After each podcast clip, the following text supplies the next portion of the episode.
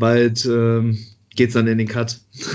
okay. Freust dich schon, oder? Ja, schon ein bisschen, ey. Ich habe mir gerade eben hier 200 Gramm Milchreis gemacht und das Ganze mit einem Skier gegessen. Ich habe es bis zur Hälfte geschafft. Jetzt steht es hier neben mir und ich esse es dann, wenn wir fertig sind. ja, kenne ich. Ich bin jetzt, glaube ich, zweite, zwei Wochen Minicut durch und ich habe immer noch keinen Appetit so. Also wirklich so wie gar nicht so. Langsam alles wird so ein bisschen wieder ein bisschen schmackhafter so, aber so ich kann auch einfach, die können auch den ganzen Tag einfach gar nichts essen. Das wäre null, null Problem so. Yeah. Also war ja auf war vorher gut gesättigt auf jeden Fall. Hey, I feel you. Und du hast jetzt eine, eine Maintenance-Phase in den USA gemacht? Nee, einfach weil es sich angeboten hat halt, ne? Mhm. Also ich habe eine Woche, eine Woche war ja sowieso Deload und dann halt okay. die zweite Woche war dann halt einfach Maintenance weil es einfach nicht anders Sinn gemacht hätte, irgendwie ein Meso zu starten oder irgendwas zu machen.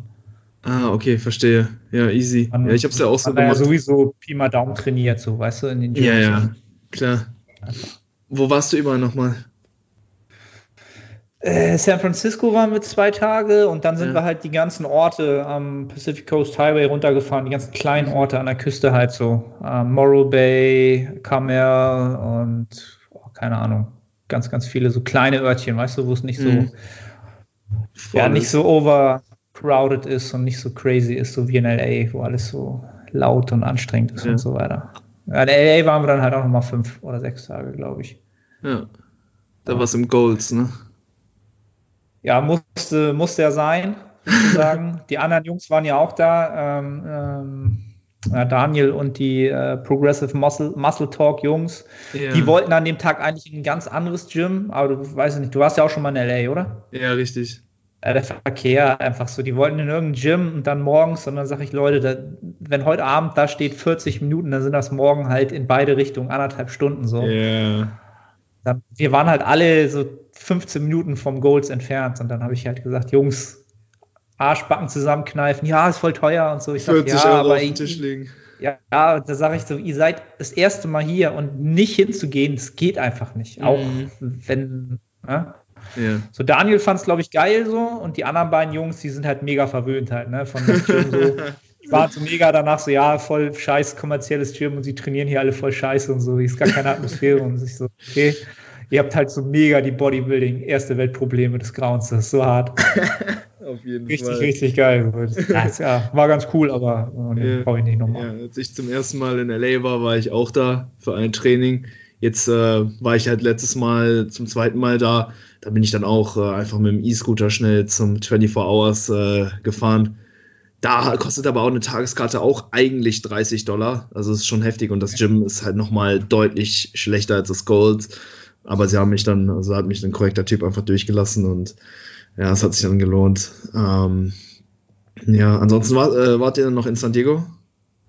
Nee, San Diego waren wir nicht. nicht da waren wir nicht. Da waren wir aber auch schon mal irgendwann vor zwei, drei Jahren oder so. Ist auch, auch schick da auf jeden mhm. Fall. Wahrscheinlich sogar am, am, am entspanntesten von den Städten so an der Küste da. Ja, fand ich auch lässig da. Aber generell, ja. so, ich, hat schon Spaß gemacht, das Training da in den Gyms. Sind einfach so geile Geräte überall kann man einiges ausprobieren, ne? Kann man machen. Cool. Ja, Herr Jane. Gut, wollen wir einfach losstarten? Ja, ich würde sagen, wir starten einfach los. Ähm, ja, ich denke so, wo du jetzt gerade ein bisschen was erzählt hast, das kann man direkt schon mal drin lassen. Und ja, dann begrüßen wir jetzt auch alle äh, Zuhörer und Zuschauer äh, heute zu einer neuen Solo, äh, Quatsch, keine Solo-QA-Folge. Heute haben wir natürlich den Arne am Start und äh, wir ähm, ja, haben paar Fragen von euch erhalten und die werden wir heute gemeinsam beantworten. Arne, für die, äh, den, äh, ja, die den nicht kennen, Natural Bodybuilder, Coach und auch Podcast-Host. The Art of Personal Training ist dein eigener Podcast. Hey, und ich freue mich, dass du heute hier zu Gast bist, Arne. Ja, ein äh, fröhliches, fröhliches Moin Moin aus Hamburg, wie ich es immer zu sagen pflege. Vielen, vielen Dank für die Einladung. Freue mich hier zu sein. Bin gespannt, was für Fragen reingekommen sind und ähm, ja, cool. Cool, dass ich da sein darf. Ich freue mich auch. Und ähm, ja, wir hatten eben schon die Maintenance-Phase so ein bisschen angesprochen. Ähm, ja, du hast jetzt einfach ne, nach deinem Deload noch eine Woche Maintenance im Urlaub reingeschoben. Ich habe meinen letzten USA-Trip halt eben auch so gestaltet, dass ich dann in den vier Wochen, wo ich da war, eben ähm, ja so ein bisschen auf Maintenance-Volumen abgezielt habe. Ob ich es letztendlich getroffen habe, weiß ich. Ich glaube, ich habe sogar vielleicht sogar noch ja, ein bisschen progressiv trainiert, einfach weil ja, eben wie schon angesprochen, die Maschinen halt eben extrem geil waren und da macht man halt immer ein paar Sätze mehr. Und ähm, Paula hat gefragt, ähm, hey Jungs, äh, wie soll man eine Maintenance bzw. Primer Phase planen, beziehungsweise woher weiß ich, ob mein Maintenance-Volumen richtig, ob ich mein Maintenance-Volumen richtig treffe. Klar, grobe Orientierung, sechs bis acht Sätze pro Muskel, aber woran erkenne ich, dass es passt? Liebe Grüße, ihr macht das super. ja, cool. Ähm, erstmal vielen Dank für die Frage. Ähm, also ich glaube, ich weiß ja nicht, also ich glaube, vielleicht sollten wir erstmal oder vielleicht weiß ich nicht, die meisten Zuhörer werden wahrscheinlich wissen, was mit einer Maintenance oder Primer Phase ähm, gemeint ist, aber um da mal alle Zuhörer so auf den gleichen Stand zu bringen, ähm, wozu man sowas macht oder wozu das Ganze dienlich sein kann. Ähm, das, also ich erkläre es quasi immer gerne so, dass der Körper ja am liebsten in so einer Homöostase ist. Das heißt, er hat am liebsten immer ein Energiegleichgewicht. Ähm, und da lässt er sich halt ungern rausbringen. Ne? Und mit der Zeit baut er halt dagegen ähm, entsprechende, wie soll ich wie nennt man es auf Deutsch, ähm, Widerstände? Adaptionswiderstände auf. Ja? Das heißt, äh, das, was du halt an Adaption rausbekommst, für das, was du an Reiz setzt, ähm, das verringert sich halt immer. Ne? Wenn wir jetzt entsprechend lange Zeit trainieren, äh, mehrere Mesozyklen aufeinander folgen lassen, dann wächst halt dieser Adaptionswiderstand immer weiter. Ja?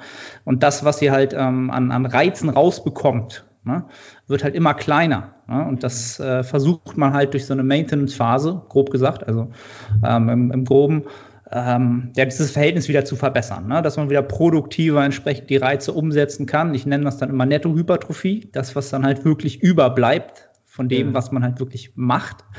Ähm, und das Ganze ist halt sinnvoll zu machen aus dem Grund heraus, dass ähm, ich erkläre das halt immer gerne wie so ein, so ein Zug. Ja, ein Zug ist ja auch etwas, ein Zug kommt ja langsam in Fahrt. Und genauso sollte man sich aus meiner Sicht Hypertrophie vorstellen. Ja, jetzt plant man mehrere Mesozyklen, ähm, Masse-Mesozyklen aufeinander und der Zug kommt immer weiter in Fahrt. Ja, und irgendwann hat er Reisegeschwindigkeit. Ja, ähm, das ist meistens der Moment, wo man sagt, okay, es läuft halt richtig gut im Training. Ähm, irgendwann kommen dann diese Adaptionswiderstände, die Progression wird langsamer, man kann auch nicht mehr so viel essen, so wie du es ja auch berichtet hast. Mhm. Ähm, entsprechend ähm, und wo man sich dann, wenn man sich dann den Zug vorstellt und dann sagt, okay, ich gehe jetzt halt von der, aus der Massephase direkt in den Minicut oder in den längeren Cut über, ähm, der Zug rollt ja noch aus, bis er zum Stehen kommt. Ja? Und diese Phase ist es halt schade, wenn man diese Adaption nicht mehr mitnehmen würde.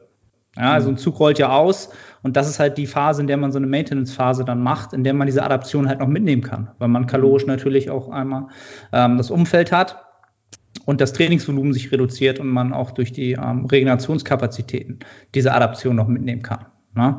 Ähm, das mal so zu dem Thema, warum äh, Primer Phase oder Maintenance Phasen überhaupt sinnvoll sind. Ähm, und dann haben wir natürlich noch den Vorteil, dass wir ähm, den Stress komplett abbauen. Ne? Ver vergangener Mesozyklen, ähm, so die Resensibilisierung wieder für bessere, bessere Hypertrophie-Reize ist zwar eine Theorie, finde ich aber halt auch sehr sinnvoll ähm, oder mhm. in, in, Theorie ähm, nutze ich das auch und kann, lässt sich halt noch nicht belegen, aber wenn man das mitnehmen kann, ist das natürlich auch sinnvoll.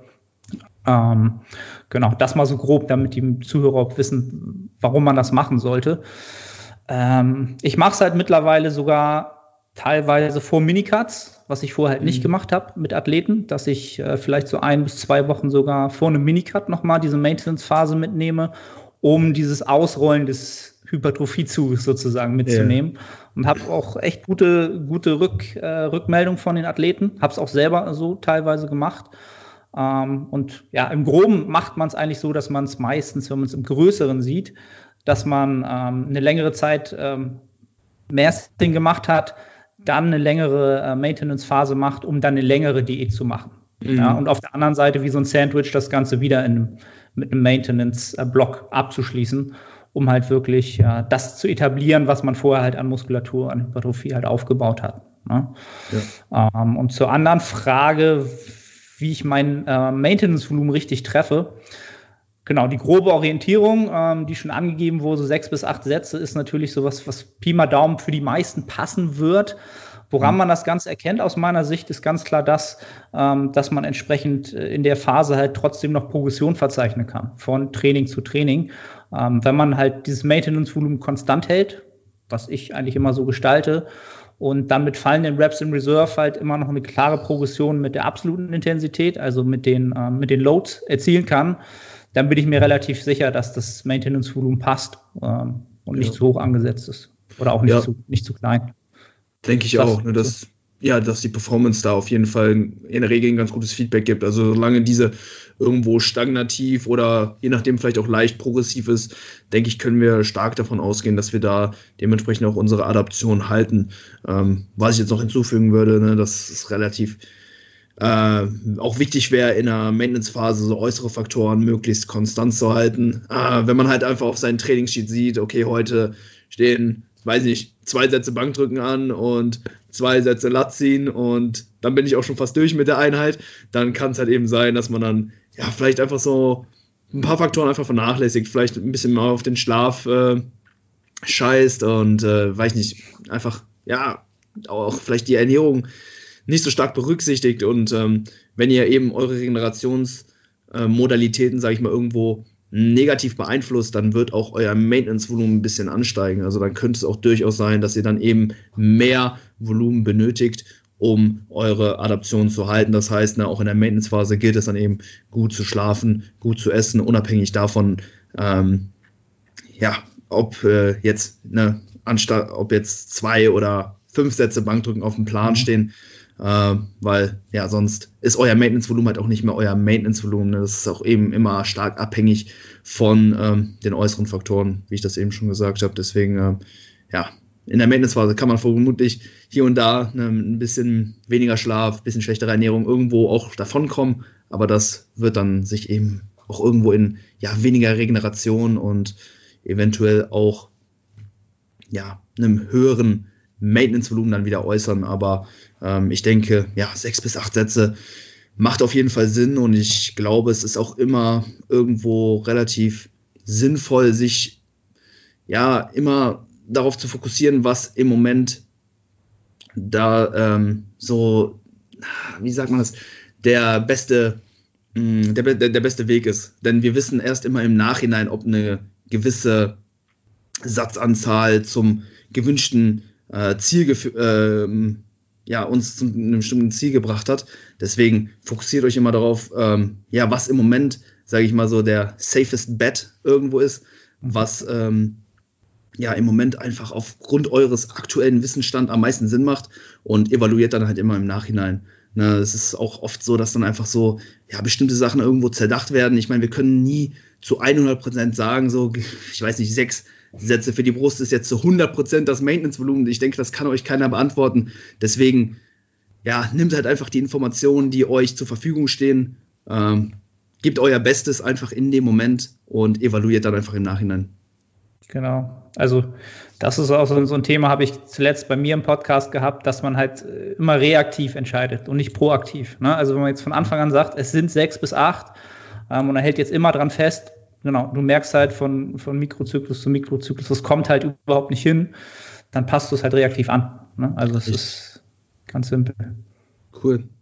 Nächste Frage von Tobi Kunze. Ähm, ja, längere Frage, ich lese einfach mal alles vor. Also gehen wir mal davon aus, man trainiert in verschiedenen Trainingszyklen und ist in der letzten Woche Form Deload. Äh, API stieg von Woche zu Woche, Volumen auch, also alles nach Plan. Am Beispiel UK Push Pull West, UK OK West. Okay, äh, würdet ihr dann in der letzten Woche bei allen Einheiten All Out gehen oder erst bei den letzten zwei? Und wenn man All Out gehen würde, ist es sinnvoll, dann auch noch extra Sätze zusätzlich, zusätzlich zu machen, um sich einfach maximal zu erschöpfen. Ich hoffe, ihr checkt, was ich meine. Guter Podcast, by the way. Ja, checkst du, was äh, Tobi meint? Ja, ich glaube, ich glaube, ich weiß, was der gute Tobi uns äh, mitteilen will. Also zum, zum, zuerst mal, Tobi, gute Wahl des Splits. Habe ich auch eine ganze Zeit genauso gefahren. Ähm, macht sau Spaß. Das ist aber völlig nebensächlich. Also zum ersten Teil der Frage, ob es ähm, Sinn macht, in der finalen Woche gleich all out zu gehen. Also wenn du die, die finale Trainingswoche nimmst, keine Ahnung, Woche vier oder vielleicht sogar Woche fünf, ähm, ob du dann schon in der ersten Einheit wirklich diesen ja, All-Out-Gedanken haben solltest. Aus meiner Sicht ist es eine Frage, wie du das Ganze definierst. Ähm, sicherlich würde ich in der Woche All-Out gehen, ähm, wird das Ganze aber so ein bisschen unterteilen. Also ich mache es eigentlich immer so, dass ich die finale Trainingswoche ähm, entsprechend mit 0 bis 1 Reps in Reserve ausgebe für die Athleten, aber ganz klar mit der Prämisse, dass ähm, Compound Lifts, also da, wo die Verletzungsgefahr halt deutlich größer ist, typischerweise ein schwerer RDL oder schwere Squats, ähm, da halte ich es halt wirklich so, dass ich sage, okay, technisches Muskelversagen, sollte man nicht eingehen. Ja? Also mhm. muskuläre schon mal gar nicht, weil es lohnt sich einfach nicht für diese eine letzte Wiederholung. Also wenn man schon merkt, okay, das war jetzt vielleicht One Rep in Reserve und die nächste wäre wahrscheinlich null oder drüber, ähm, diese Wiederholung RDLs zum Beispiel jetzt noch zu machen, das, was ich da zusätzlich an Reiz reinbekomme für positive Adaptionen in Relation dazu, dass wenn ich mich dabei verletze, lohnt sich halt 0,0. Also es ist einfach nicht mhm. lohnenswert ne, für das, was ich extra reinbekomme. Denn ähm, das, das größte Gut eines jeden Hypertrophieathleten ist Verletzungsfreiheit. Wenn ich verletzungsfrei bin, heißt das eigentlich sofort durchweg Nettohypertrophie, wenn man es richtig macht, was nicht so schwer ist. Und das ist einfach das größte Gut, was es einfach nicht sinnig ist, diese, diese Gefahr einzugehen. Wenn wir jetzt aber von, von Isolationsübungen sprechen, ja, da kann man gerne auf Zero Reps im Reserve zugreifen und ne, natürlich all out gehen. Ähm, da würde ich halt den Zusatz vielleicht noch machen. Ich würde jetzt, keine Ahnung, ich mache jetzt vier Sätze Bizeps Curls, da würde ich auch noch nicht im ersten Satz halt bis zur Vergasung wirklich den letzten, die letzte Rap rausholen, sondern ziemlich nah ans Muskelversagen gehen und dann wirklich zum, wenn es vier Sätze sind, den dritten und vierten halt wirklich versuchen, all out zu gehen halt, ne? Und das dann auch schon die ganze Woche über, denn warum machen wir dieses vermeintliche Overreaching? Wir holen danach ja durch den Deload entsprechend diese, ähm, holen wir halt wieder die Regenerationskapazitäten zurück, ähm, um uns überhaupt sowas leisten zu können ne, ja. in, in, der Gesamtsicht. Und zur zweiten, zum zweiten Teil der Frage, ob ich extra Sätze machen sollte, mh, hm, das wäre so eine typische It Depends-Antwort. Es kommt halt drauf an, wenn halt vorher schon das, ähm, das adaptive Fenster, das MAV-Fenster schon relativ groß war, hm, dann bin ich oft eher dazu geneigt, in der finalen Woche die Progression rein mit den fallenden RERs und mit dem wirklich All-Out-Gedanken ähm, fahren mhm. zu lassen ähm, weil dann ganz oft einfach noch ein extra Satz, wenn noch ein extra Satz dazukommt, gerade bei den Compound Lifts, das erste, wie, wie bei, beim ersten, so die Verletzungsgefahr steigt halt, kriege ich so viel mehr raus, hm, ist für mich so ein, ja, so ein 50-50-Deal halt, ne? Muss man, muss man immer gut abwägen. Ähm, bei ISOs, Schulter, Bizeps, das geht halt immer. Da kann mhm. man immer sicherlich noch mal einen Satz hinzufügen in den meisten Fällen, ohne dass man sich da entsprechend ähm, ja, dass man da Nachteile von hätte in dem, in dem Bereich, gerade wenn man das hochfrequent über die Woche macht. Ähm, was, was man da halt beachten muss, ist halt, dass irgendwann so die, die Zeit zur Reizrelation nicht aus den Fugen gerät. Ne? Also so drei bis vier Stunden Einheiten in der letzten Trainingswoche und das dann vielleicht sogar fünf bis sechs Mal. Also ob das auch noch gut geht bei der Menge an akuter und systemischer Ermüdung, die man eh schon mitbringt aus den Vorwochen, mh, hm, muss jeder selbst entscheiden. Ich bin jetzt nicht der größte Freund davon. Was sagst ja. du? Also ich stimme dir da eigentlich in fast allen Punkten äh, zu. Ich denke auch, dass die Woche vor dem Deload ja sich definitiv dazu eignet, möglichst hart zu trainieren, weil wir eben dann ne, im Deload diese Regeneration erfahren und dann eben Functional Overreaching halt auch gewährleisten können. Wenn du ähm, ja jetzt aber, sag ich mal, irgendwo noch in der Lage bist, in der letzten Woche deutlich härter zu trainieren als in der Woche zuvor, dann ähm, ja, stellt mir, also stelle ich mir halt die Frage, dann hättest du vielleicht auch noch eine weitere Akkumulationswoche dann einbauen können. Denn wenn du, sag ich mal, ja, einen sechs Wochen Zyklus hast, fünf Wochen Akkumulation, eine Woche Deload und du nach Woche vier ähm, dich noch super fühlst und denkst, okay, ich habe noch super viel Kapazitäten, jetzt in der letzten Woche fünf dann nochmal alles reinhauen, äh, ja, würde ich dann vielleicht eher das Ganze ein bisschen autoregulativ angehen, da dann vielleicht einfach noch eine weitere Trainingswoche mit einplanen, wenn dann eben noch so viele Kapazitäten möglich sind äh, oder einfach da sind.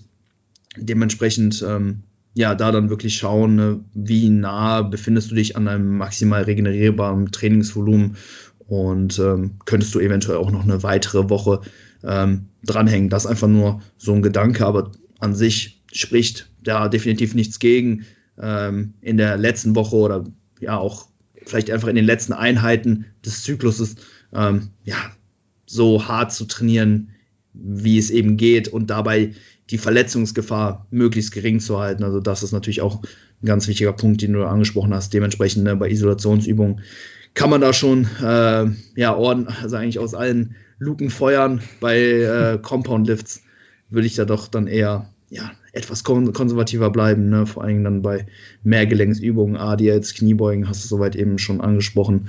Ähm, ja, aber ansonsten denke ich, haben wir das soweit beantwortet. Mhm. Nächste Frage. Jonas S. Äh, Westdays Pflicht? Fragezeichen. Oder beim Dreiersplit zweimal die Woche, sofern die Zeit es zulässt, auch ein siebtes Mal gehen für zum Beispiel Schwachstellentraining, zusätzliches Armtraining etc. Viele Grüße. Ja, äh, ich würde einfach mal anfangen. Äh, grundsätzlich würde ich immer mindestens ein Westday pro Woche programmen. Äh, vor allen Dingen einfach für die Psyche. Ich denke, dass es irgendwo rein physiologisch möglich wäre, auch siebenmal pro Woche zu trainieren. Aber ähm, ja, ich meine, jeder, denke ich, will für so ein Westday in der Woche haben. Ne? Ich meine, wenn dich jemand fragt, hey, wann hast du die Woche Zeit und du sagst, hey, Montag trainiere ich, Dienstag trainiere ich, bla bla bla, du hast dann im Prinzip keinen freien Tag, dann äh, schränkst du dich halt wahrscheinlich auch ja selber einfach so ein bisschen ein und ähm, ja, das Ganze wird dich auch psychisch einfach sehr, sehr stark ermüden. Also ich glaube, nach spätestens zwei Wochen äh, kannst du das Gym von innen schon gar nicht mehr sehen. Also irgendwo, denke ich, braucht da jeder ja so einen Restday. Ähm, ja, wie, wie bereits angesprochen, rein physiologisch denke ich, dass es möglich wäre, jeden Tag zu trainieren. Aber auch da würde ich dann schon schauen, dass wir zumindest einen Tag haben, an dem die ähm, ja, Belastung fürs Nervensystem auch irgendwo relativ gering ist. Also dass wir dann an diesem einen Tag, also an dem vermeintlichen Rest Day, dann vielleicht Sachen machen wie Schultern, Arme, Waden oder Bauch. Einfach Sachen, die relativ easy von der Hand gehen, ähm, dich nicht zu stark äh, zentral ermüden.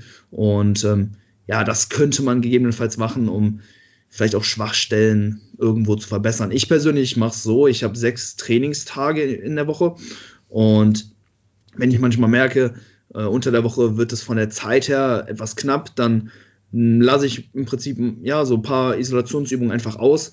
Und wenn ich dann weiß, okay, hey, am Samstag wäre eigentlich ein Restday, aber da habe ich theoretisch morgens Zeit, dann gehe ich da einfach hin und hole dann zum Beispiel diese Isolationsübung einfach mal nach, mache ich ein paar Curls, von mir ist noch ja, ein paar äh, Sätze für die Waden, die halt beim äh, letzten Leg Day übrig geblieben sind. Und ja, so könnte man dann auch seinen Rest Day gestalten. Das natürlich aber nur unter der Prämisse, dass es halt auch irgendwo zeitlich passt. Und ähm, ja, so würde ich die Frage beantworten. Was hast du da noch hinzuzufügen? Sehe seh ich erstmal prinzipiell völlig ähnlich wie du. Also also sechsmal die Woche zu trainieren ist halt schon, das ist schon tough. Also wenn man halt mhm. qualitativ, produktiv trainieren will, da muss man das halt auch schon wirklich gut aufgestellt haben vom Programming. Und siebenmal die Woche, wie du schon gesagt hast, möglich ist das physiologisch alles, ohne weiteres. Die Frage ist halt, wenn man das Ganze wieder auf lange Sicht sieht, ob man sich da nicht auf lange Sicht ähm, entsprechend Potenzial nimmt. Ne? Mhm. Stichwort Regenerationskapazitäten ähm, würde ich halt wieder so ein bisschen davon abhängig machen, welche Person fragt das jetzt. Ne? Ist das ein Schüler, ein Student vielleicht, der halt einen sehr, sehr niedrigen Life-Stress hat, ähm, der halt hohe Regenerationskapazitäten mitbringt und sagt, ich habe halt auch die Zeit und ich habe halt auch Bock, ins Gym ja. zu gehen halt. Ne? Ich will halt sechsmal, eigentlich vielleicht sogar siebenmal so, ne? Macht das nicht Sinn, wo man dann so fragt, okay, würdet ihr das legitimieren so? Hm? Ähm, kann man machen, worauf man sich halt äh, oder was man sich da immer vor Augen führen sollte, ist halt, dass so die, ja, die systemische Ermüdung steigt halt unnötig exponentiell schnell an. Über Wochen und Monate. Und mit der Zeit hm, könnte man halt deutlich mehr anfangen, ähm, wahrscheinlich länger, länger über mehrere Monate im Überschuss mit positiven Adaptionen, was halt netto wahrscheinlich wieder mehr bringen würde aus meiner Sicht wenn man sich da einfach ein bisschen kürzer hält und die Gier, ja, die man hat nach Training, was ja geil ist, wenn man halt wirklich so Bock auf Training hat, ähm, da ein bisschen im mhm. Zaum hält und sagt, okay, mir reicht sechsmal die Woche. Dafür kann ich halt zum Beispiel, genau, fünf, sechs, vielleicht sogar manchmal sieben Wochen akkumulieren an Trainingsvolumen, ja, und brauche dann erst einen Deload was natürlich bei siebenmal die Woche halt wahrscheinlich nach zwei, drei Wochen eigentlich dann schon sinnig wäre, mhm. weil man einfach ja so gierig ist halt. Ne? Das ist so eine Frage, so wie kann ich mich zurückhalten? Wie sehr ist meine Perspektive als ähm, Bodybuilding-Athlet halt schon so auf, auf die lange Sicht aus? Oder wie sehr sehe ich das halt wirklich gerade mal so in der Trainingswoche, in einem Monat, in einem Mesozyklus oder halt über ein ganzes Jahr? Ähm, und je weiter ich vorausblicke, desto weniger ist sowas wahrscheinlich sinnig und desto, desto mehr macht es halt Sinn, sich ein bisschen zurückzuhalten und ähm, ja, sich mit fünf oder sechs Mal zufrieden zu geben und dafür mehrere Wochen an sich aneinander heften zu können, wieder an Produktivität. Ja, sehe ich genauso. Also ganz ähm, wichtiger Punkt. Ähm, klar, muss man auf jeden Fall das Volumen dann eben dementsprechend auch über die Woche aufteilen. Ne? Das ist, denke ich, für jeden irgendwo einleuchtend, dass ihr wenn ihr jetzt von einer 6er auf einer 7er Frequenz äh, umsteigt, dass ihr dann ähm, nicht noch einfach einen äh, siebten Tag dann noch äh, da aus dem Nichts ziehen könnt, sondern dass ihr dann euer Volumen auch dementsprechend dann halt eben auf diese Einheiten verteilt, ist halt, denke ich, ganz äh, wichtig.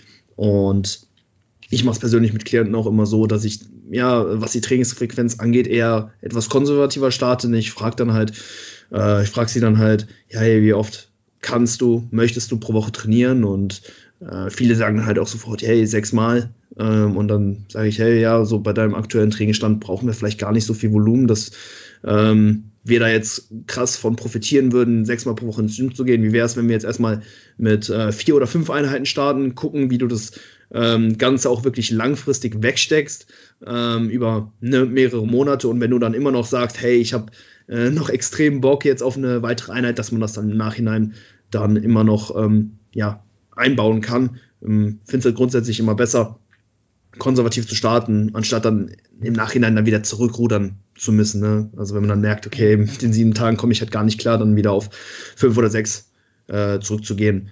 Ja. Ne, Wäre dann eh dementsprechend.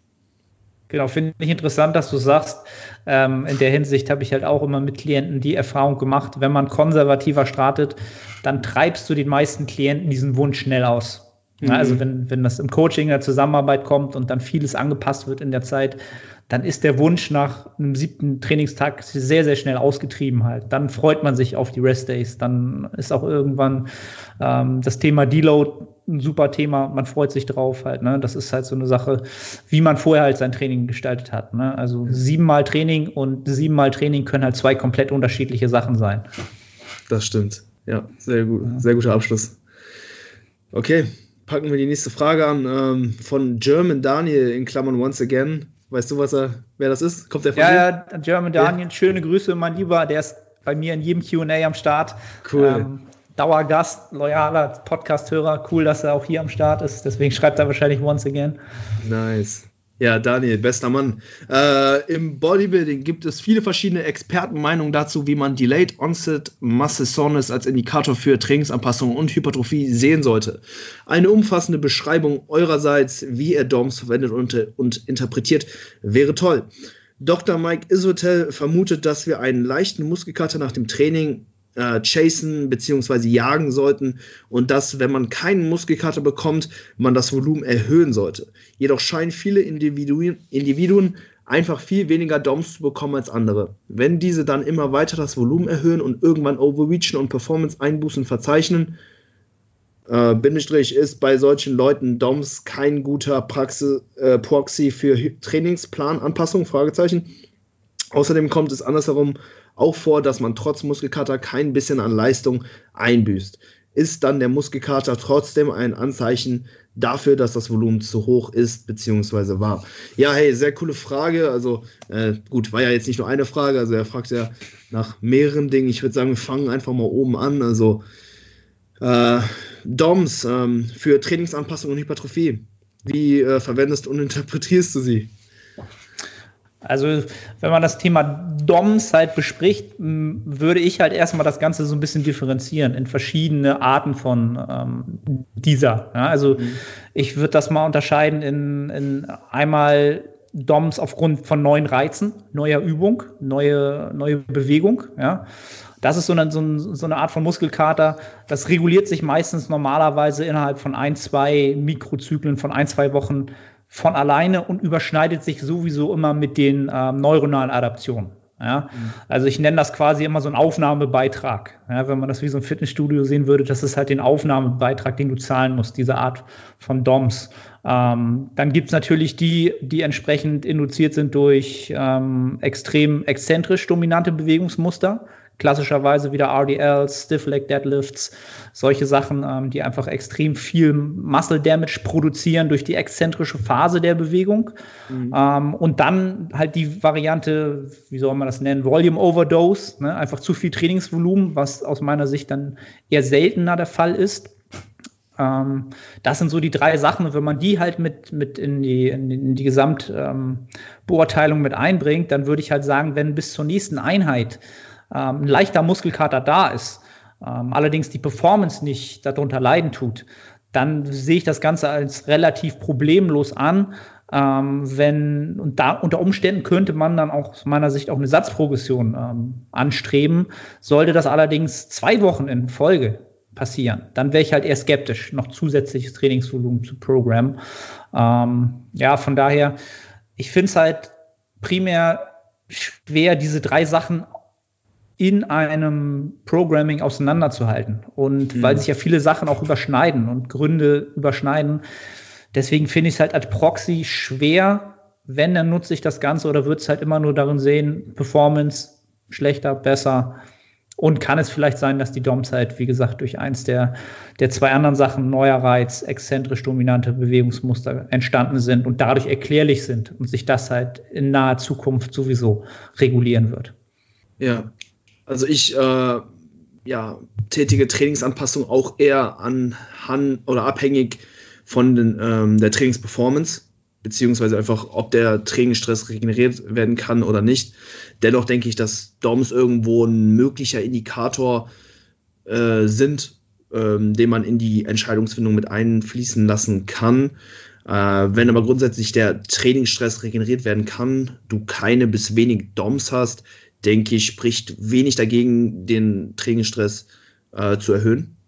Wenn äh, du den Stress regenerieren kannst, aber starke DOMs hast, dann würde ich da eher vielleicht ähm, ja, aufpassen, da vielleicht dann eher das Volumen konstant halten, ne, den Repeat about Effect Mechanismus des Körpers gegen Muskelschäden so ein bisschen arbeiten lassen, so dass sich die DOMs, sage ich mal, erstmal reduzieren, wir nicht Gefahr laufen, dass wir halt eben auch diese Overlapping DOMs haben, ne, dass wenn wir zum Beispiel montags ähm, Kniebeugen machen äh, und wir Mittwoch dann schon die nächste Beineinheit, sage ich mal, auf dem Plan haben und dann äh, Leg pressen müssen, wenn dann halt eben unsere Quads immer noch sore sind von den Kniebeugen vom Montag, dann bekommen wir halt eben Probleme da, dass dann eben die Trainingsperformance dann eben stark äh, negativ beeinflussen kann. Deswegen ähm, grundsätzlich, wenn starke DOMs vorhanden sind, dann ähm, ja, würde ich grundsätzlich da eher keine Anpassungen machen, aber da würde ich mich halt, wie gesagt, auch eher so auf die Trainingsperformance beziehen. Ähm, denn die gibt in der Regel ja ein ziemlich, guten, ziemlich gutes Feedback darüber, ob man eben regeneriert ist ähm, oder nicht. Und da vielleicht auch einfach mal, ähm, selbst wenn man sich nicht sonderlich gut fühlt und ja, relativ gefühlt große DOMs da sind, ähm, einfach mal ins Training gehen und sich aufwärmen und dann fühlt sich das oftmals auch auf einmal ganz, ganz anders an. Sobald der Muskel ein bisschen durchblutet ist, man sich ein bisschen durchbewegt hat, dann merkt man auf einmal, okay, das, was sich halt so stiff und fest angefühlt hat, weil man sich halt vorher vielleicht wenig bewegt hat, relativiert mhm. sich halt schnell. Das ist halt auch so eine Sache, ne? Ja. Ähm, dass das schnell im Training und beim Aufwärmen merkt man halt ganz oft auch, wie ist so die Tagesreadiness, die Form, was kann ich halt wirklich leisten. Ähm, das sollte man halt auch immer so ein bisschen ähm, mit einbeziehen, also allgemein mal, abseits von dem, von dem Thema, dass man ähm, ganz oft in, im, im Warm-up und in den ersten akklimatisierenden Sätzen schon ganz, ganz gut oftmals merkt, welche Kapazität bringe ich halt heute mit. Ja, und mit der sollte man dann im besten Fall auch haushalten und dann nicht unbedingt drauf bestehen, das, was jetzt auf dem Zettel steht oder das, was ich mir gestern vorgenommen habe, muss ich heute durchpeitschen, auch wenn ich jetzt zum Beispiel meine relativen Intensitäten nicht einhalte. Ja, das hat äh, Daniel ja auch gesagt, ne, dass man trotz Muskelkater manchmal einfach kein bisschen an Leistung einbüßt. Ne? Und äh, oft äh, ja, habe ich zum Beispiel, dass wenn ich morgens aufstehe, ich dann äh, ja den Muskelkater stark merke, aber sich das im Laufe des Tages dann schon wieder so ein bisschen verläuft, ne? wie wenn man halt dann einfach ein bisschen in, Bewegung ist, äh, der Körper langsam hochfährt und dann bei der Trainingseinheit performt man dann wie ein junger Gott. Ne? Also das äh, kann schon äh, vorkommen. Deswegen, nur weil man jetzt DOMs hat, äh, heißt es nicht, dass das Trainingsvolumen zu hoch ist. Das war ja noch so die abschließende Frage. Ansonsten könnten wir vielleicht noch darauf eingehen, ob äh, DOMs halt irgendwo ein Indikator für Hypertrophie sind, äh, ist. Wie siehst du das? Nach meinem aktuellen Wissensstand wüsste ich nicht, dass da eine, eine Korrelation besteht. Mhm. Also ich denke, dass wir irgendwo schon sagen können, dass ja, wenn DOMs irgendwo auftreten, dass dann auch vermutlich der Trainingsstimulus oberhalb der Reizschwelle für Hypertrophie liegt. Mhm. Also, ne, wenn halt, wenn du halt Legpress machst, am nächsten Tag sind deine Quads halt sore, dann weißt du, okay, ich habe jetzt gestern meine Quads gut getroffen und ja, dementsprechend wird halt auch irgendwo, werden auch irgendwo Adaptionen dann äh, vonstatten gehen. Ne, das Ganze stellt das auf jeden Fall sicher, ne? dass es ja. ein überschwelliger Reiz war. Richtig. Die Frage ist halt immer, ist die Dosis vielleicht zu hoch gewesen? Ist es nicht das Idealmaß, das Optimum? Ja. Aber das halt zu suchen, ist halt wieder Zeitverschwendung, weil man mhm. in dem Prozess halt diesen idealen Reiz zu suchen halt wieder Zeit verliert und sein Kopf sich dreht und macht und tut, anstatt einfach kontinuierlich ins Training zu gehen. Immer sinnvoll anzupassen.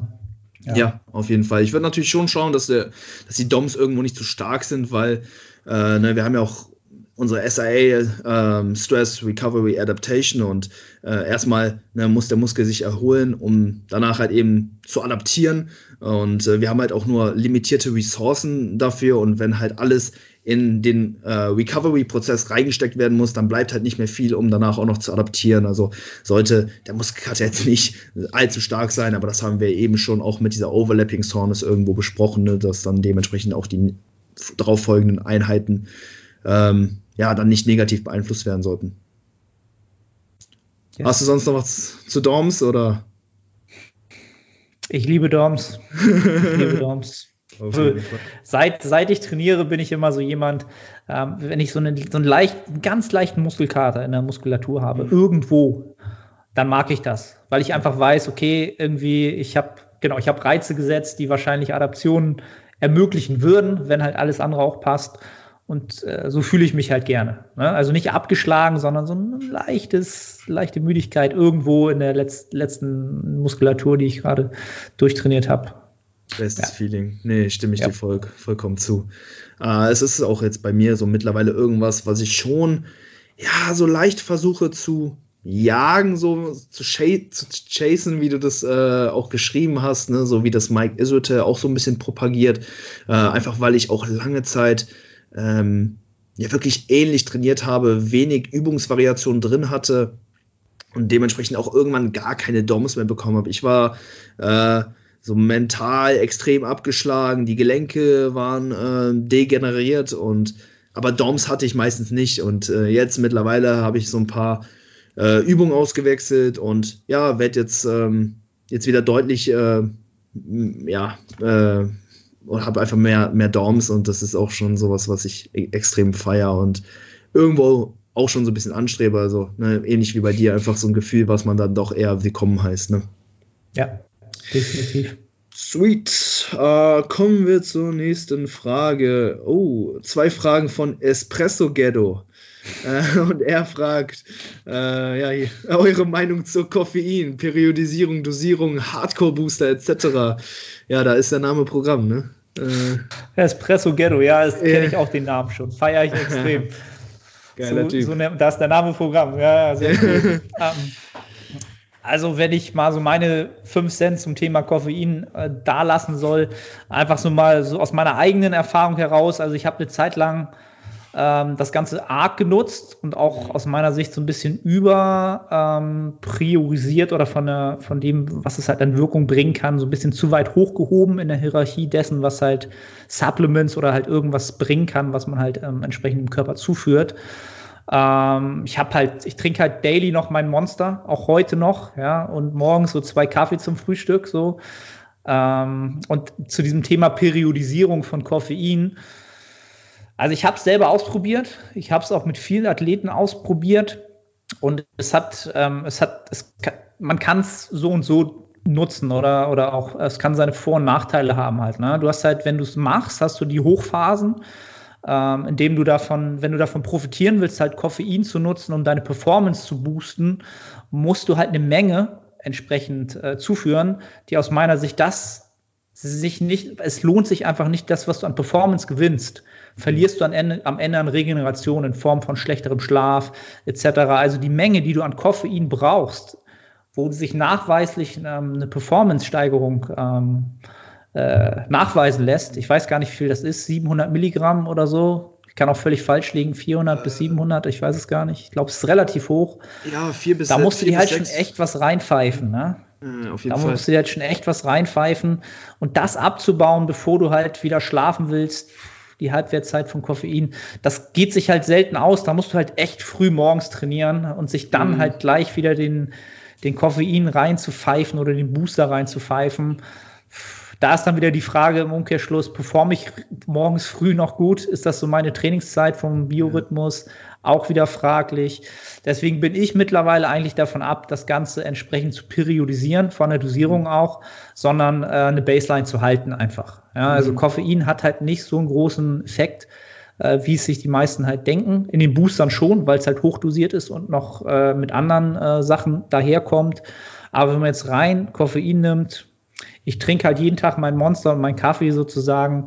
Und das ist dann eine Menge, die kann keinen großen Effekt haben. Für mich ist das eher ein Ritualeffekt. Ja? Mhm. Für mich ist halt Ritual, auf dem Weg zum Training ein Monster zu trinken, im Auto, sich mental die Einheit durchzugehen, sich zu fokussieren. Und dann hat natürlich ein bisschen Koffein schon eine Wirkung, dass du ein bisschen wacher bist. Ja, nicht viel, viel wacher, nicht Performance Enhancing sozusagen. Und dann ähm, würde ich das schon machen. Zum Thema Hardcore Booster kann ich gar nichts sagen, weil ich die ganze, ähm, das alles sozusagen noch nie gemacht habe, weil ich da auch sehr sensibel bin, was sowas angeht. Das heißt, wenn ich mir so ein Ding mal reingepfiffen habe vor fünf, sechs Jahren, dann hatte ich die schlechtesten Trainings überhaupt. Ich konnte mich null fokussieren. Ich war völlig overhyped. Ähm, Herzfrequenz viel zu hoch. Ich konnte mich nicht fokussieren, konzentrieren. Deswegen habe ich da nie Gefallen dran gefunden. Also aus meiner Sicht musst du halt der Typ sein. Du musst so ein All-In-Typ sein. Jemand, der sagt, für mich ist jede Einheit Krieg. Mhm. Ähm, ja, und ich habe diesen All-In-Approach und ich baller mir halt im Umkehrschluss halt auch Unmengen an Ashwagandha rein und, und alles rein, damit ich das kontern kann. Ne? Das hoch mit dem Down kontern kann. Okay, kann das vielleicht einen Vorteil haben. Für mich und für die Athleten, mit denen ich so arbeite, ja, meistens eher weniger. Erzähl mal, wie du das handhabst. Ja, extrem witzig. Ähm, hat sich bei mir auch in letzter Zeit ja so ein bisschen geändert, also vor allem was auch so meinen persönlichen Konsum angeht. Denn ja, ich habe es vor nicht allzu langer Zeit äh, eigentlich genauso praktiziert, wie du es eben gesagt hast. Ähm, immer eher das Ganze eben periodisiert und auch an meinen Trainingszyklus angepasst. Ne? Das heißt, je härter das Training wurde, desto höher dann auch die Zufuhr von Koffein. Und ja, es war eine crazy Zeit. Also das war halt dann auch immer so, ne, morgens trainieren, eben weil Koffein eine Halbwertszeit von äh, fünf, circa fünf Stunden hat, ne? Und es dann eben, ja, je nachdem, wann man es halt nimmt, dann den Schlaf auch negativ beeinflussen kann. Das ist ein wichtiger Punkt, da komme ich dann gleich vielleicht nochmal drauf zurück. Aber äh, halt immer morgens dann ähm, Koffein gescheppert, ne? Und äh, ja, hat eigentlich dazu geführt, dass ich mich im Training immer richtig super gefühlt habe. Also die Trainingseinheiten waren endgeil, es hat mega viel Spaß gemacht, aber rund ums Training konntest du mich halt eigentlich echt vergessen. So. Ähm, also du, es, ja, es bringt einfach, ne, wie du schon gesagt hast, eine Menge an Kosten einfach mit sich.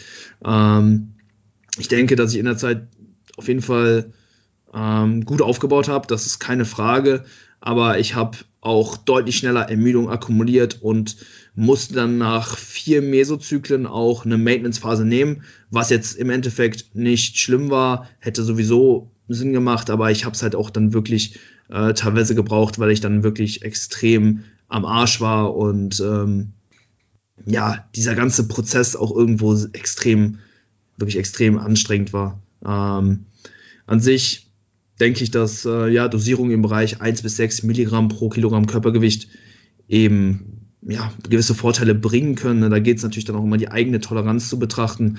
Da hat sie eben schon gesagt, so, äh, wenn man halt wirklich die Trainingsperformance äh, signifikant verbessern will, ne, dann äh, ja, muss man da schon ja, ein paar schwerere Geschütze auffahren, einfach um dann auch diesen stimulierenden Effekt zu haben.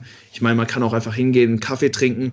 Äh, Koffein blockiert eben die Adenosinrezeptoren, was halt verhindert, dass wir Müdigkeit empfinden. So können wir halt auch ne, mit geringeren Dosierungen einfach sicherstellen, dass wir eben nicht müde sind.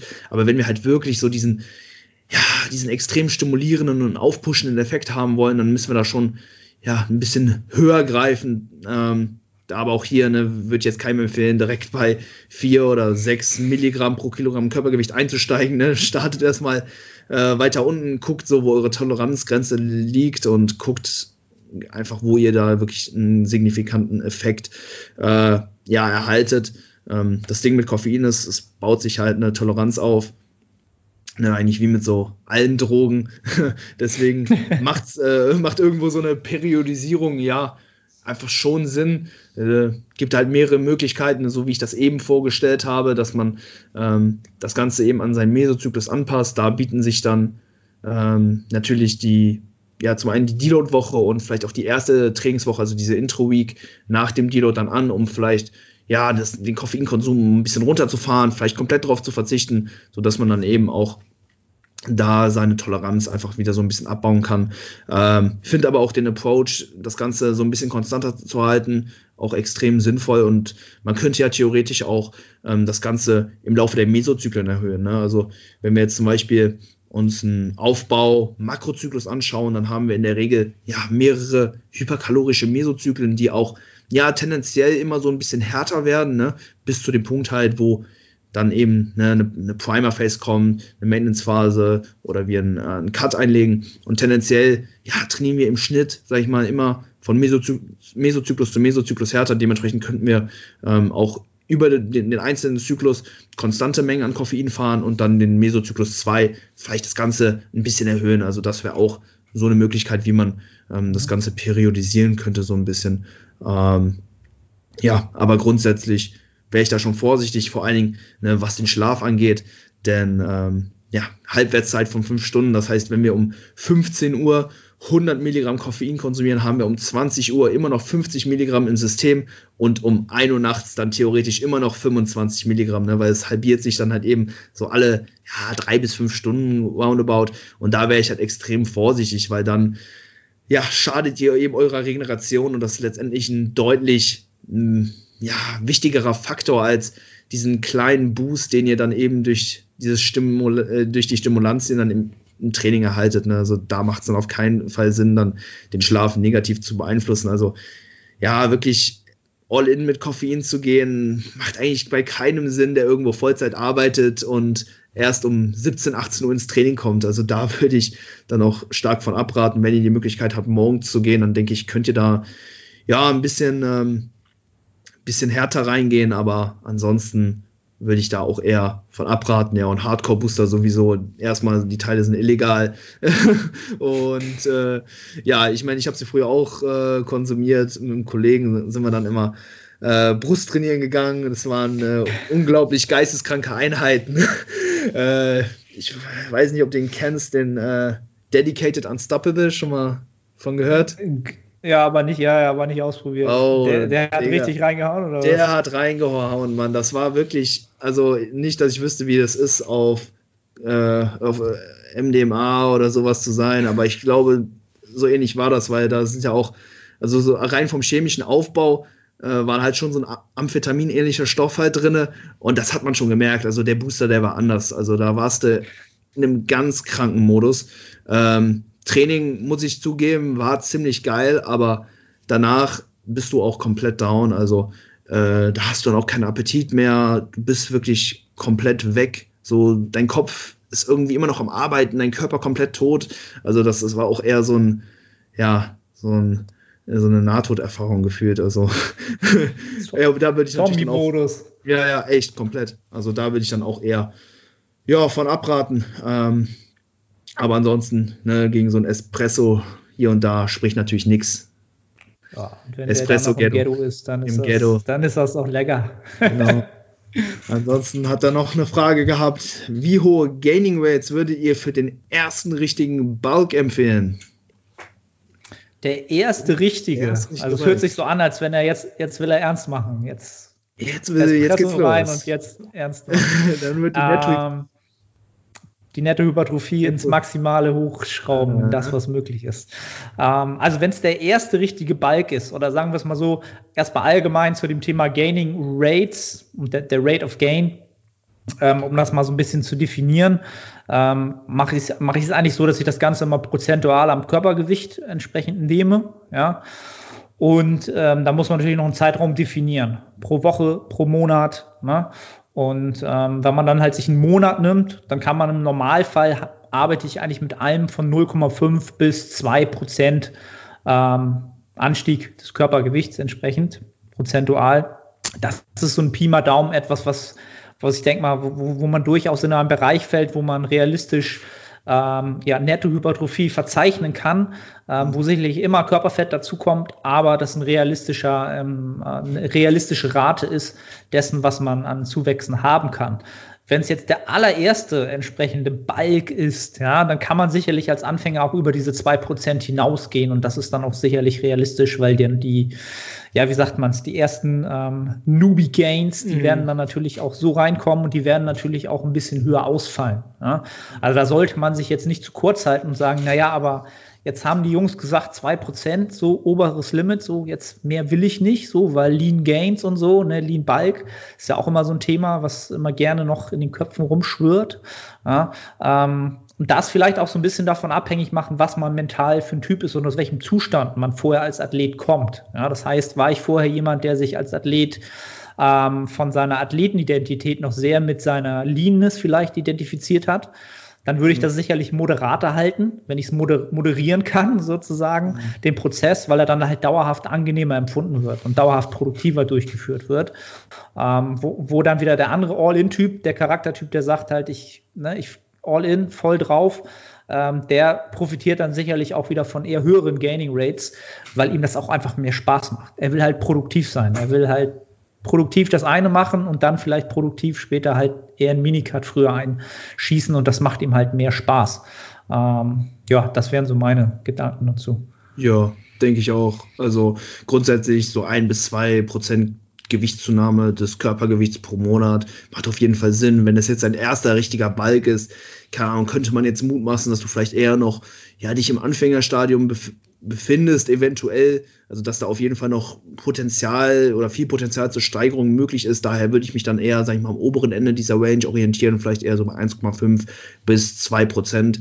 Äh, wird natürlich auch ja, ein bisschen Fett mit dabei sein, keine Frage, aber das würde ich vor allen Dingen am Anfang einfach mit in Kauf nehmen, weil du wirst extrem viel Muskeln aufbauen und ne, vor allem jetzt für den ersten Aufbau, denke ich, macht es da Sinn, einfach den Fokus auf maximaler äh, also auf maximale Hypertrophie, auf maximale Muskelzuwächse zu legen, anstatt halt eher zu versuchen, die Fat Gains irgendwo hm, zu minimieren. Ähm, mhm. denk, ich denke, da kannst du auf jeden Fall jetzt noch einiges mitnehmen. Ne? Äh, vor allem, ne, wenn wir jetzt von einem richtigen Balk sprechen, dann guck natürlich auch, dass du dein, äh, wirklich, wirklich dein Training soweit im Griff hast, ne? dass du da ja so einen groben Plan hast, was du tust, ne? dass du halt auch irgendwo äh, dann auch Muskeln aufbaust und dich nicht einfach nur Fett frisst. Ähm, ne? Das ist natürlich auch ganz äh, wichtig. Deswegen, ähm, ja, aber wenn äh, du da soweit ähm, gut aufgestellt bist und ja, jetzt, sag ich mal, zum ersten Mal richtig aufbauen willst, dann ja, 1,5 bis 2%, denke ich, the way to go. Ja. Nice. Äh, Dominik Reichert fragt, schon mal mit dem Gedanken gespielt, vegetarisch oder vegan zu werden? Also ich persönlich äh, habe mal mit dem Gedanken gespielt. Daraus ist bis jetzt noch nichts geworden, aber auch äh, rein aus ethisch und moralischen Gründen. Ich sehe halt ja jetzt nicht den Vorteil von veganer Ernährung, wenn man halt schon ja, ausreichend Obst und Gemüse jeden Tag zuführt, seine Ballaststoffe reinbekommt und ja, generell gesund ist. Ähm, vegetarisch wäre für mich relativ easy. Äh, ja, in erster Linie steht da eben ja das Protein. Wir müssen halt gucken, so als Bodybuilder, dass wir halt auch irgendwo ja auf unseren äh, Proteinbedarf kommen. Das halte ich für bei also bei Vegetariern eigentlich noch für relativ einfach. Ne, so Skier, Magerquark, Whey und so.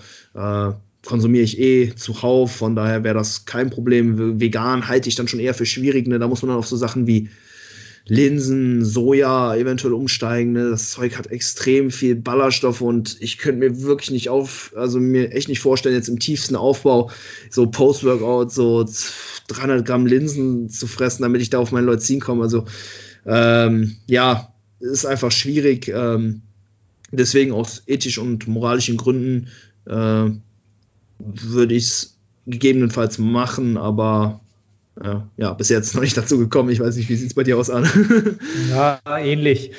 Also ist ja ein kontroverses Thema aktuell, ne? Hashtag Game Changers. Was ja, ja. Ähm, wahrscheinlich rührt die Frage auch vielleicht auch so ein bisschen aus der Dokumentation heraus. Also ich habe mich mit dem Thema schon befasse ich mich schon seit längerem. Allerdings nicht aus eigen, aus, aus dem Interesse heraus, dass ich selbst irgendwie vegan oder vegetarisch leben möchte, sondern einfach aus dem Antrieb heraus, dass ich halt Klienten habe, die sich so ernähren. Mhm. Und ich äh, mir halt entsprechend die Information holen müsste, was ist halt wirklich Fakt, was ist sozusagen ähm, ja, the body of evidence, wenn es um dieses Thema geht halt. Ja?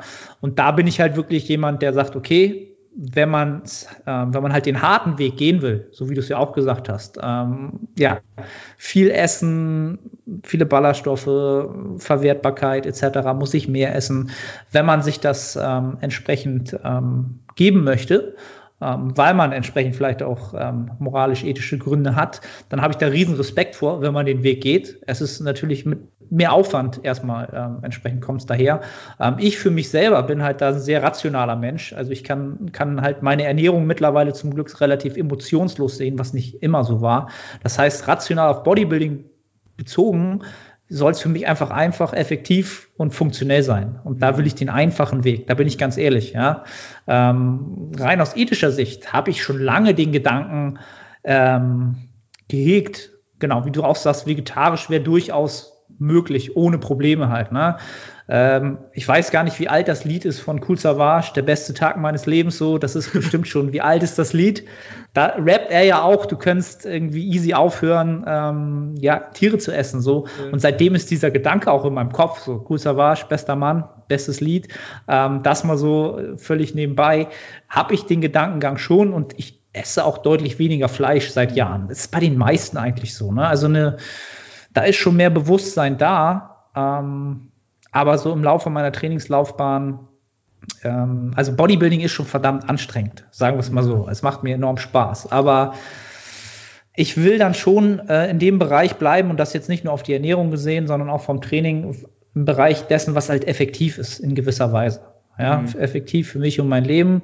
Wie gesagt, ethisch, moralisch soll man das machen, auf jeden Fall ich nutze halt mittlerweile, meine Eiweißquelle Nummer eins ist halt Whey-Isolat, so muss, muss, ich halt sagen. Das ist meine Hauptproteinquelle. Ähm, zusammen, wie du auch sagst, Skia und so weiter und so fort. Und Fleisch kommt gar nicht mehr so oft vor halt. Ne? Ich bin auch jemand, der gerne Eier nutzt, halt morgens Omelette macht. So, das ist sowieso schon mein Ritual seit sechs, sieben Jahren, glaube ich schon so.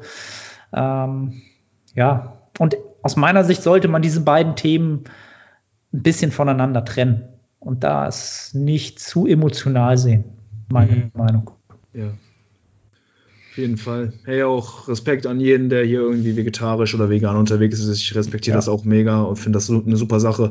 Ähm, ja, viele auch bei mir in der Familie werden jetzt so mittlerweile vegan. Ich finde das super cool. Ähm, deswegen auf jeden Fall Props an jeden. Nice. Haben wir noch eine Frage von Aaron. Ähm, und er fragt, äh, hab, habe beim Babel Flachbankdrücken Probleme mit den Ellenbogen. Welche Alternativen kann ich machen? Äh, Kurzhantel Bankdrücken mache ich schon schmerzfrei, eventuell an der Multipresse oder Hammer Strength Chest Press für mehr Stabilität und Fokus auf die Brust. Okay. Also als erste, was mir sofort einfällt, ist natürlich so Ursachen erforschen halt, ganz klar. Mhm. Ne? Also nicht, was mache ich jetzt stattdessen? Klar, das ist natürlich auch im Prozess dann irgendwie wichtig. Aber als allererstes versuch rauszukriegen, woran liegt das Ganze. Erste Priorität. Ähm, Gerade wenn du sagst, okay, zum Beispiel Kurzhantelbankdrücken geht schmerzfrei. Was ist es, was an der, an der Langhantel entsprechend diese Schmerzen verursacht? Ist es vielleicht die Positionierung entsprechend? Ist es äh, das Racken, das aus, aus dem Rack rausbringen? Ähm, da würde ich halt zuallererst mein, meine Hauptpriorität drauf legen, da versuchen so ein bisschen reinzufühlen, was, was könnte es sein? Mal Videos machen, ne, sich vielleicht einen Experten zur Seite holen, der sich das mal anschaut und mal rüberschaut, was da so entsprechend falsch läuft oder falsch laufen könnte. Ähm, und dann als Fix erstmal für zwischendurch, hat er ja auch schon gesagt, ähm, sicherlich, ich bin sowieso mittlerweile ein Freund der Multipresse geworden, so. Äh, Kriege ich immer wieder DMs, so, Arne, warum bist du der Multipressen-Guy so geworden? Habe ich in den letzten Monaten halt viel, viel dran gemacht. Ähm, Wenn es jetzt rein um Hypertrophie geht, klar, geh an die Multipresse, probier es aus. Wenn du da das Problem nicht hast, dann könntest du schon mal überlegen, vielleicht liegt es tatsächlich an der Stabilisation. Ähm, was, was mir da einfällt, so als, als Fix, was ich oft nutze und auch für mich genutzt habe, sind halt Floor Presses zum Beispiel. Das mhm. heißt, man legt sozusagen den, die Oberarmrückseite in der Bewegung auf dem Boden ab, hat dadurch eine, ähm, eine fixierten, fixierten Bewegungsradius und halt sehr, sehr viel Kontrolle über die Bewegung. Ja, der Bewegungsradius ist zwar kleiner, ähm, aber man hat dennoch immer noch eine gute Aktivierung der Brustmuskulatur. Ähm, und da kann man halt oft schmerzfreier mitarbeiten. Ob es nun der Ellbogen ist, ob es die Schulter ist, kann man mit, mit der Langhantel machen, kann man mit der Kurzhantel super machen ähm, ist etwas, was mir und auch schon vielen Klienten geholfen hat, ähm, in Verletzungsphasen so das Brustvolumen ähm, akkurat reinzukriegen, ohne irgendwie gleich nur noch ja irgendwelche super ISOs zu machen halt. Ja, sehr guter Punkt zu gucken, wo dann tatsächlich die Ursache liegt. Oft äh, ja, muss man halt einfach unterscheiden zwischen akuten Schmerzen und ähm, chronischen Schmerzen. Also wenn halt einfach dein Ellbogengelenk degeneriert ist, also du einfach aufgrund des ganzen Push-Volumens äh, dann eben Schmerzen im Ellbogen bekommst, ne, dann wird es halt eben nicht nur dieses Flachbankdrücken sein, sondern so der gesamte Stress, den du halt eben auf das Gelenk ausübst. Ähm, deswegen geht es da erstmal ne, zu unterscheiden, ob es jetzt an der Übung liegt oder halt eben am Gesamtstress. Äh, ich denke, dass also der Fakt, dass du Kurzhantel, Bankdrücken schmerzfrei ausführen kannst, ne, lässt dann eher darauf schließen, dass es dann doch irgendwas mit dem ähm, ja, Flachbankdrücken eben mit der Langhantel zu tun hat. Von daher will ich dann eben auch einfach an eine, äh, also ne, wie Arne gesagt hat, erstmal gucken, ne, woran liegt es und dann gegebenenfalls halt eben einfach auf einer Alternativübung, die du schmerzfrei ausführen kannst, ausweichen. Das Coole ne, im Kontext von Hypertrophie ist halt einfach, dass wir nicht an bestimmte Übungen gebunden sind. Ne? Wir können ex extrem viele verschiedene Übungen machen, halt eben, um äh, die Muskelfasern zu stimulieren. Das heißt, ne, wir sind äh, ja nicht gebunden äh, an das äh, Langhantel-Flachbankdrücken, auch wenn das viele ja so ein bisschen meinen, ne? genauso wie mit der Kniebeuge, ne? da ist halt oft einfach so, dass man da sich so emotional schon ziemlich stark an die Übung bindet, aber äh, ja, sofern man eben kein Powerlifter ist, auch absolut kein Muss und eine Übung an der Multipresse oder eben auch an der Hammer Strength Chest Press eine absolut legitime Alternative. Yep. Sweet. Wie du so schön sagst, Bodybuilding is the good life. Wir haben alle ja, Freiheiten. Finde ich auch. Sehr geil. Ja, Hanne, wir haben alle Fragen Top. soweit durch. Hey, cool. ähm, hat mich auf jeden Fall gefreut. Sehr cool, dass du da warst. Wir haben noch eine Spotify-Playlist, nennt sich Hypertrophy Cast Playlist. Und genau, da packen wir immer zum, zum Ende jeder Episode einen Track drauf. Irgendeiner, den du gerne im Gym hörst. Was hast du da für uns? Kusavasch? Kusavasch? Ja, Kusavasch ist immer geil. Beste, beste Tag deines Lebens. Auf cool. jeden Fall. Ob das jetzt so der Gym-Burner ist, aber den nimm den, weil das zu der Episode passt, auf jeden Fall. Hey, bester Tag deines Lebens.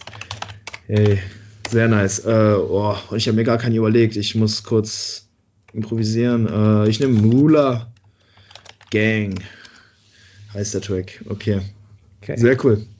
Muss ich mir ah. mal reinziehen, das Ding. Oh, Digga, das, der ist gefährlich. Das ist äh, Warstyle. Okay. Kannst du damit ja, allgemein die Playlist muss ich mir reinziehen. Oh ja, ja, mach das, mach das. Aber sehr äh, stark äh, beeinflusst noch von mir. Deswegen oh, vor, mit Vorsicht zu genießen. Ne? Wirklich nur okay. in der letzten Trainingswoche am besten. Okay. Vorher ist zu aggressiv. ja, Alles sehr aggressiv, ja. Aber ja, du hast da ja jetzt noch mal ein bisschen äh, Variation. Ja, ein bisschen Vari Variation ist immer gut. Ja, Sweet. Jo, Leute, vielen Dank äh, fürs Zuhören. Lasst äh, einen Kommentar da, bewertet das Ganze bei iTunes und ähm, ja, folgt dem Ganzen bei Spotify. Arne, wo können die Leute dich finden? Wo können die Leute mich finden? Ähm, ja, entweder äh, bei Instagram arne.otte, sonst auf meiner Website www.theartofpt.de und natürlich äh, in meinem Podcast The Art of Personal Training. Ich glaube, das sind so die drei Anlaufstellen, wo man, ähm, wo ich eigentlich konstant irgendeinen Crabble produziere, wenn es um Hypertrophie geht. Sehr geil. Checkt das ab, Leute. Und ja, ab noch einen schönen Tag, einen schönen Abend. Wir hören uns. Mach's gut. Ciao, Bis ciao. dann. Ciao, ciao.